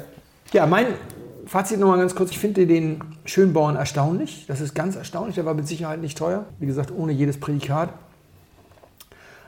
Kann ich jetzt sehr, sehr gut trinken, mit viel Vergnügen, ist aber kein großer Wein, ist toll für sein Alter und ist, glaube ich, für jeden, der ein bisschen mehr Interesse an Wein hat, ein tolles, sag mal, Zeitzeugen, wie, wie nennt man das? So ein tolles Zeitzeugendokument. Das. Zeitzeugendokument. Ja, Zeitzeugendokument. Also das kann man wunderbar trinken und hat, man muss kein Spezialist sein, um das zu mögen. Das ist nicht so Nee, super freaky. Das, andere ist ein bisschen freakiger, hat aber bedient dafür mehr so Primärreflexe, so Ja. wie Holz, also so ein bisschen Gerbstoff, hat eine gewisse Frische, die der andere natürlich nicht hat. Der andere ist halt 51, klar, da ist nichts mehr frisch. Danke, dass du das mit mir verkostet hast. Zum Wohl. Also ihr Lieben, ihr wisst ja, wir sprechen uns nicht ab. Aber lustig ist schon, dass ich heute auch einen Wein von 2014 habe. Und zwar auch ein bisschen spezieller. Und zwar haben wir einen Viognier. Aber den haben wir diesmal aus Deutschland. Das fand ich sehr spannend. Und wir hatten das Weingut schon mal. Aber ich mochte das sehr gerne jetzt hier noch machen und habe mir ausgesucht den Oliver Zeter mit seinem Viognier Safran. Da kommt der Nachschub. Tüdelü. Sascha, ich habe schon so viel geredet, aber ich muss noch eine kurze Sache nachtragen, weil ich es angekündigt habe im, im Gästezimmer. Ich habe den Schloss Schönbornschen Wein als ein neues Wort erfunden. Schwarzglas inkompatibel bezeichnet. Das Schwarzglas inkompatibel ist ja auch schön. Und ich wollte, noch, ich wollte, genau, ich wollte das noch aufklären. Also ganz alte Weine, ganz alter Riesling zum Beispiel, kann eben so Gerbstoffe entwickeln, diese Gerbsäure entwickeln, die dann manchmal wirkt wie ein bisschen Holz. Ja. und und ähm, die man dann überhaupt nicht ohne Kontext einsortieren kann. Also wo man sagt, das ist aber schlechtes Holz. Aber es, im Prinzip ist es eine total feine Alterungsnote etc. Ich glaube, dass so ab einem gewissen Alter, ab über 50 Jahren oder sowas, sollte man Weine nicht mehr ins schwarze Glas sperren. Man sollte den Kontext kennen, weil man Das äh, hatten wir schon ein paar Mal, falsche genau. Ja, ja. Fährten bekommt. Genau, das glaube ich. Also das hatten wir aber schon ein paar Mal, dass man das Kontext manchmal wirklich immer gut tut. Ja. Also oder oft gut tut bei manchen Ja. Sachen. Ja, das und bei sowas, denke ich, ist das quasi respektlos gegenüber dem Kulturgut Wein, das dann einfach sozusagen über dieselbe Rampe zu ziehen, ne, mit einem einem 51 Jahre alten Wein, wie eben unsere kleinen, netten, lustigen, na, klein sind die ja nicht, unsere jungen, unsere jungen Weine. Unsere kleinen, netten, lustigen. nee, warte, halt, falsch. Hier, so. So rum. So rum. Zum Wohl. Zum Wohl. So, diesmal machen wir das. Ein letztes Mal mache ich das kurz nach den Ferien. Das haben wir die letzte Folge heute vor den Ferien? Die letzte Folge von wir. Ei, ei, ei, ei. Machen wir gar nichts? In den Ferien? Überlegen wir uns noch was? Wir überlegen machen, uns noch wir, was. wir, wir also vielleicht irgendwie. Wir, genau, fahren, wir fahren ja jetzt ab, genau, wir fahren, ab Montag. Felix und ich, fahren eine kleine, ein kleines bisschen durch die Weltgeschichte und lassen uns das. Nee, wir arbeiten. Wir machen Wir machen eine Arbeitsreise. eine Arbeitsreise. Eine Arbeitsreise und schau mal. Aber was ich eigentlich, also kleiner Nachklapp auch aufs letzte Mal. Ähm, wenn ihr die Folge hört, ähm, weiß ich dann schon mehr mit dem Weinkeller. Heute telefoniere ich mal mit äh, dem Vermieter. Das heißt, wir gehen da vielleicht in eine spannende Richtung. Wenn das mit dem Preis hinhaut, dann machen wir da was draus. Und ähm, das wird dann auch sehr schön. Und da werden wir dann viele lustige Sachen machen. Wir, wir, wir, wir stapeln noch nicht so hoch, sondern wir freuen uns nur innerlich ganz doll und hoffen, dass das in die richtige Richtung geht. Also wenn wir dieses Projekt Weinkeller Weinbunker starten, wird in den Weinbunker eingebaut ein Raum, den man dann separat heizen kann, weil im Weinbunker sonst zu sitzen macht keinen Spaß. Wenn es nur so 13, 14 Das Grad hat. wird dann, wird dann sicherlich die Produktionsbasis des Blindflugs Ja. und das wird etwas, wo man auch mal Veranstaltungen wie Live-Blindflug etc. machen kann. Genau, aber es sind jetzt Ferien und da, da also wie gesagt, da, da sind wir jetzt dran und da gucken wir mal. Jetzt mache ich, was ich jetzt will, ist, ich mache das ganz kurz. Wir machen jetzt wirklich gar nicht so lange. Ich, hab- ich finde, wir haben einen, einen sehr schönen Wein im Glas, der lustigerweise tatsächlich wieder ganz gut passt. Ich habe das eben schon im Hinterzimmerchen gesagt, aber das können wir ja später machen, warum er ganz gut passt. Ähm, ich glaube, ich langweile mich demnächst ganz schön doll, wenn du nicht da bist. Du bist ja jetzt ewig nicht da. Das stimmt. Bis zum bis zum bis Ende, Bis Ende bis, Juli. bis Ende Juli. Jetzt weiß ich gar nicht, was ich machen soll. Jetzt, okay, jetzt gut. Jetzt ein bisschen, ist jetzt ein bisschen auch, aber, also, aber klingt gut, oder? Findest du für dich? ja, ja, klar. Also Geht Felix runter, nicht da geht geht, geht nicht. Also keiner. Und da dachte ich mir, Mensch, Kinder, also erstens ist ja Sommer, zweitens bin ich in Berlin die nächste Zeit und wir brauchen mal so ein bisschen, oder ich brauche mal so ein bisschen frisches Blut. Also, halt, das klingt jetzt. Oh Gott, Also nein, so noch, oh Gott, das klingt, Nein, nein, nein, das ist klingt ja ganz furchtbar. Ähm, Mach es. Endlich gibst du zu, wie alt du bist. das ist ja nicht fair. Also, meine Idee, passt auf, jetzt, ich habe ich hab die lustige Idee. Solange Felix weg ist, brauche ich jemanden, der mit mir Wein trinkt. Ja? Äh, Nicht jetzt die ganze Zeit.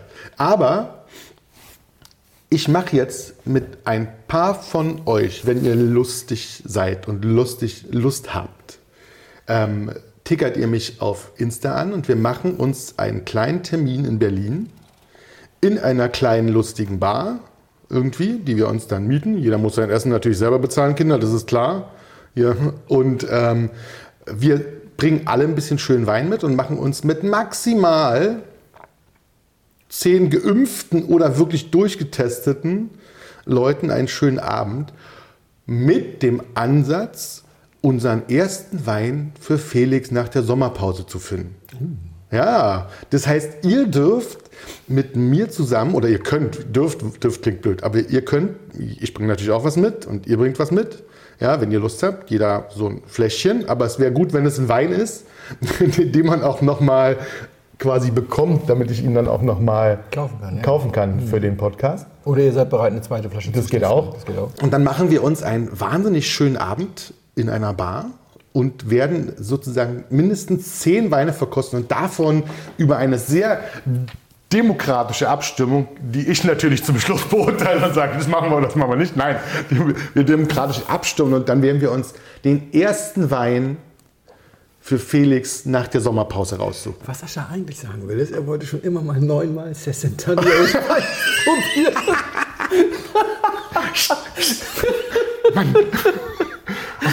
Ich verrat, verrat's nicht. Alle kommen sie an und sagen, ja. Wir müssen uns natürlich vorher nicht, dass wir das gleich machen. Das heißt, wir werden dann ein, natürlich eine kleine Liste machen. So, ähm, ich hoffe, wir kommen auf 10.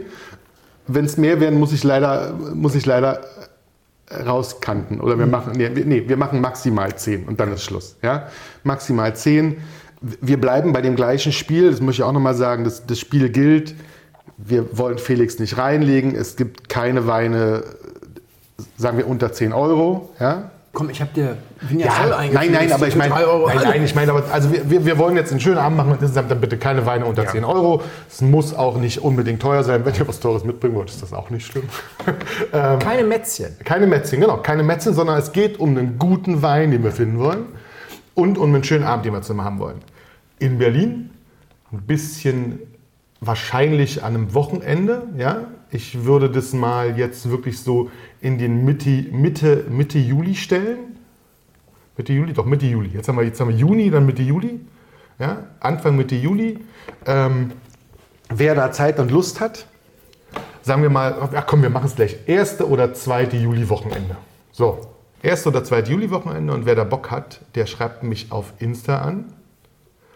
Und dann machen wir uns das schön. Und dann werden wir was richtig Geiles Felix finden. Wir schicken dir Bilder von, vom Essen und nicht vom Wein, weil das, da, das sagst du ja nicht wissen. Wir, wir schicken dir dann ganz viele Bilder nach Spanien, wie wir uns das da gut gehen lassen. Essend und trinkend, aber dann schickst du Bilder zurück vom Meer, ist auch irgendwie unfair. Das, Nein, ich schicke nichts zurück. Ich, bin- ich freue mich da mit euch. so, komm. Ja, Mensch, Sascha, du schenkst mir in letzter Zeit ganz häufig Weine ein, die im ersten Moment eine quietschbunte Nase haben. Dieser hier hat die ersten fünf Minuten nach Erdbeeren gerochen. Aber so richtig, so richtig sommerfrisch nach Erdbeeren. Das fand ich total spektakulär. Und er hatte dann eine Anmutung durch diese Erdbeeren, durch diese Rotfruchtigkeit, dachte ich, das ist ein viel zu kalter Rotwein sozusagen. Das Ja. Glas ist so dermaßen beschlagen, dass es eigentlich Weißwein sein muss. Es Ja. sei denn, du würdest mich wirklich veräppeln wollen mit, Nee, mit einem 8 Grad Rotwein. Also das hatte eine ganz, ganz, es hatte ganz viel von Rotwein. Und das hat es immer noch so ein bisschen, es wurde dann ein bisschen gerbstoffiger, die bunte Frucht wurde ein bisschen seriöser, aber zuallererst, ich mochte den vom ersten Moment an. Also ich mochte ihn auch, ich mochte ihn auch im Bunt, Ja. sozusagen. ja. Ich mochte ihn auch im Bunt, ist auch sehr schön. Ich mochte ihn auch im Bunt. Und dann kam, das ist Holz, würde ich denken, kam dann irgendwann. Und auch gar nicht wenig. Und wenn das Holz kommt, ist der Punkt erreicht, an dem der Wein gerne ein bisschen wärmer werden darf, finde ich so. Aber es ist so lustig, dass der das so komplett ausgeblendet hat am Anfang. Ja.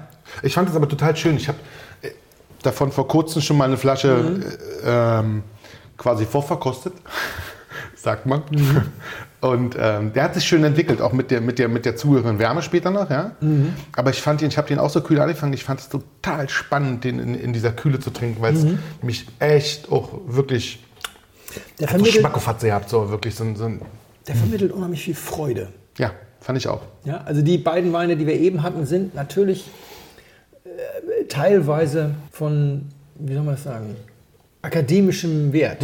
Ja, das äh, kann man eine Weile trinken und dann kommt aber immer, also da sage ich, ich habe die ja beide gebracht, also, aber ich habe sie nicht gemacht, sondern nur gekauft. Den einen habe ich sogar geschenkt bekommen. Dann kommt irgendwann, können wir jetzt ein bisschen Spaß ins Glas kriegen, bitte? Und das hast du hier aber nicht als Zechwein oder sowas, sondern Nee, auch. vermittelt Freude. Ja. Es ist trotzdem ein großartiger Wein, Ja. der eine große Tiefe hat. So, versuchen wir ihn mal zu beschreiben. Bitte. Also in der Nase ist es jetzt holzdominiert, nachdem es am Anfang total fruchtdominiert war. Wir haben immer noch so eine leichte Rotfruchtigkeit. Und das ist, das ist ein bisschen eine Rotweinnase, finde ich. Also wir, hast, wir haben gar keine gelben Früchte. Da ist keine, keine Okay, kann man gut mit leben, ja? also Johannisbeere vielleicht noch so als, als Zwitter, äh, Ja, ja. Äh, wie heißt es? Aroma, das du in beiden immer wieder drin hast. Am Gaumen ist das mittlerer Körper, Mhm. recht viel Druck, Teils Maische vergoren übrigens. Teils Maische vergoren. Teils Maischewagon. Ja. Gerbstoff reichlich, Ja. das war es jetzt zu schnell für mich. Entschuldigung. Alkohol kommt nach hinten raus auch durch, das sind mehr als 12,5, Ja. würde ich behaupten. Ja. Und die Säure ist ziemlich gut. Die Säure ist sehr reif, sie trägt den Wein aber. Also Das sind, glaube ich, 5 Gramm Säure. wahrscheinlich nach einem BSA. Das weiß ich nicht. Aber, Mhm. Aber das, Die Säure trägt den Wein, 5 ist ja eigentlich sehr wenig, Ja. aber sie trägt den Wein gut. ja, Und dann kommt diese Frische, die vom Gerbstoff kommt. Aber wenn du jetzt sagst, teilweise Maische vergoren, das macht man ja genau, um diese fehlende Säure sozusagen auszugleichen. Du kannst ja einfach damit ein Gramm Säure locker kompensieren durch, durch teilweise Maischegärung. So, im Abgang ist das Ganze so ein bisschen getrocknete Kräuter. Es kommt auch so ein kleiner Schmelz dazu, der diese, der diese Gerbstoffe auch gut einfängt. Deswegen ist er nicht anstrengend. Weil dann noch so ein Schmelz kommt, der das alles wieder einfängt. Das spricht auch für ein BSA. Wobei, wenn es natürlich ein heißes Jahr war und er sowieso keine Säure hatte, dann gibt es auch nichts zu, zu. hat auch zwölf Monate übrigens im, im, im kleinen 500er Holzfass liegen. Ah ja. Noch dazu. Ja, also wirklich schön. Typizität. Tja, Typizität. Sagen Sie uns die Typizität. Genau. Was für eine Rebsorte ist das? Ähm, Das ist spannend, wenn man es weiß, dann hat es tatsächlich dann, dann ist es was, was man gut zusammenbringen kann. Ganz alleine hätte ich das ziemlich schwer gefunden, ehrlicherweise. Also äh, blind. Überlegen wir mal ganz kurz. Also ich hatte zwischendurch mal kurz an Riesling gedacht und ihn dann komplett ausgeschlossen, einfach von der, von der Struktur her. Das schließen wir mal aus. Sauvignon Blanc würde ich von der Aromatik komplett ausschließen. Beim Chardonnay denke ich, dass der nach so viel Holz vielleicht ein bisschen buttriger wäre. Den Ja. schließen wir auch mal aus. Ja. Und dann könnten wir reden über, also es fehlen die Würznoten eines Veltliners, das könnte ein Weißburgunder sein, das wäre durchaus denkbar, aber der hätte mehr Frucht, also das wäre gelbfruchtiger, sagen wir mal so, das wäre gelbfruchtiger. Mir gehen tatsächlich im Moment gerade so ein bisschen die Rebsorten aus. Für Silvaner fehlt mir diese ganze Heu-Stroh-Aromatik. Geh mal ein bisschen nach Frankreich. Ja. So, Peakpool haben wir, wer würdest du mir nicht vorsetzen? Würdest du nicht erwarten, dass ich das erkenne? Äh, Die Roussan Marsan Vionier Geschichte. Vionier könnte das durchaus sein. Roussan Marsan, ne, ich glaube, dann wäre es eher Vionier. So, haben wir ausgeschlossen. Shannon fehlt total, dafür ist es nicht schmelzig genug und vor allem nicht süß Komm, genug. Mama, hast du dabei gehabt? Das ist Vionier. Vionier. Ja. 100% Vionier. ja, dann bestimmt, wenn, man's, wenn man das so dann sagt, Genau. man, ja, nee, klar, kommt, kommt gut hin. Dann kommt es gut hin, oder? Ist wie alt? Mit dieser lustigen, bunten Note würde ich sagen, noch nicht so alt. Fünf Jahre. Das ist quasi das ist lustig. Das trifft es wieder, wie- als ob wir uns mal ein bisschen durch absprechen. Es ist 2014. 14, sieben. Das Geburtsjahr meiner Tochter. Da hatten Ja. wir zwei Weine aus dem Geburtsjahr meiner Schön. Tochter, um das mal. Stimmt, da hätte ich drauf kommen können, du- Genau. Und es kommt woher? Das finde ich jetzt noch vielleicht. Also, es hat tatsächlich, ich finde, es hat was von, also Jetzt könnte das ja von Kuhn sein. Ja, Vionier von Kuhn könnte man jetzt fast denken. Könnte deutsch sein. Ähm, denn es fehlt diese hitzige Note des Südfranzösischen. Also ich So, würde oder- denken, es ja. ist weiter nördlich als, als sein Kerngebiet. es ist deutsch. Deutsch. Und es ist von, wir hatten den Winzer schon mal, aber ich fand es so gut, dass ich das unbedingt nochmal machen wollte, weil ich den Vionier so gut macht fand. Vionier? Wir hatten den, ich meine, wir hatten den im ersten Blindflug-Live-Paket. Den Herrn Oh, wen hatten wir denn Zeta. Zeta. Ach, Zeta macht auch Vionier, stimmt. Zeta macht auch einen kleinen, also einen großen Vionier. Mhm. Der heißt ähm, Safran. Das ist auch ein bisschen, man sieht, wir müssen ja mal, auch im Glas ist es wie, wie der, ziemlich dunkel. Mhm. Ziemlich dunkel. Hat auch ein bisschen die, den Namen sozusagen von, Mhm. ja, von, diesen, von diesen Safrantönen im, im, im Ja. Glas, die man dann so, so sieht. Und ähm, ist sozusagen sein, Groß, sein großer. Mhm. Kostet 35 Euro, finde ich, für einen Vionier in der, geschenkt. in, in der Qualität. für genau. Qualität ist geschenkt. Ist wirklich geschenkt. Finde ich auch. ich, also, wenn du überlegst, du kannst, alternativ kannst du dir mittlerweile ein mittelmäßiges großes Gewächs Ja. aus der Pfalz kaufen. Wir sind in der Pfalz. Und ähm, das ist besser. Ja, Theo. Und, und auch wenn du das mit Vionier aus Frankreich vergleichst, Ja. in, in dieser Qualitätsstufe wärst du locker deutlich über 50 Euro, eher so an die 100 Euro. Gerade Ja. wenn es dann ein bisschen älter wird, dann bist du schnell bei 80 bis 120 Euro für einen guten Vionier. Der Mann hat ein Händchen für französische Rebsorten. Total. Also Also Oliver Zitter, wir werden immer mehr Fan. total. Wir Und, sind es ja schon länger. oh, und was ich, ähm, warum ich das auch noch mal machen wollte, weil ich hole nur die Flasche, ich, deswegen rede ich lauter, muss ich gar nicht, weil ich das Mikro ja immer noch am Körper habe.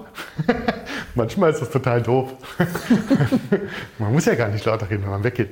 Der Mann kann das wirklich gut, ja. Und ich habe mich bei dem Preis wieder gefragt, es gibt so Hype um irgendwelche Leute, die dann Weine machen, die dann für ein, zwei Jahre durchhalten werden, wo die Sachen so teuer werden. Der Mann macht das jetzt schon seit Ewigkeiten Ja. Und ist immer noch bei seinen großen Gewächsen, also ist ja kein, also kein G, aber bei den großen Sachen, bei 35 Euro. Oh, Gealtert. Am Weingut kannst du es noch kaufen. Das, kannst du noch kaufen Das kannst du Weingut. noch kaufen. Kaufbefehl. Also, Also das ist... wir sind ja keine Empfehlungsplattform. Aber wir empfehlen diesen Wein. Das- Also wirklich, ich muss mir auch gleich nochmal, also wirklich, es hatte heute alles, hat heute alles drei wirklich Spaß gemacht, weil es so eine schöne Reise war. ja, Ja, erstaunlich.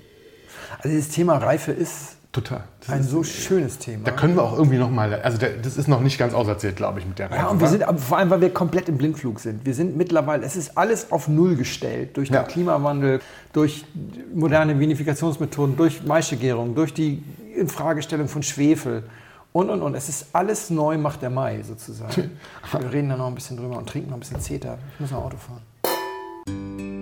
Sehr geehrte Damen und Herren, im Namen von Flugkapitän Felix Botmann und Co-Pilot Sascha Radke darf ich mich ganz herzlich bei Ihnen bedanken, dass Sie sich heute für Blindflug entschieden haben. Wir hoffen sehr, Sie hatten eine angenehme Zeit an Bord and wish you a safe onward journey und allzeit einen guten Wein im Glas.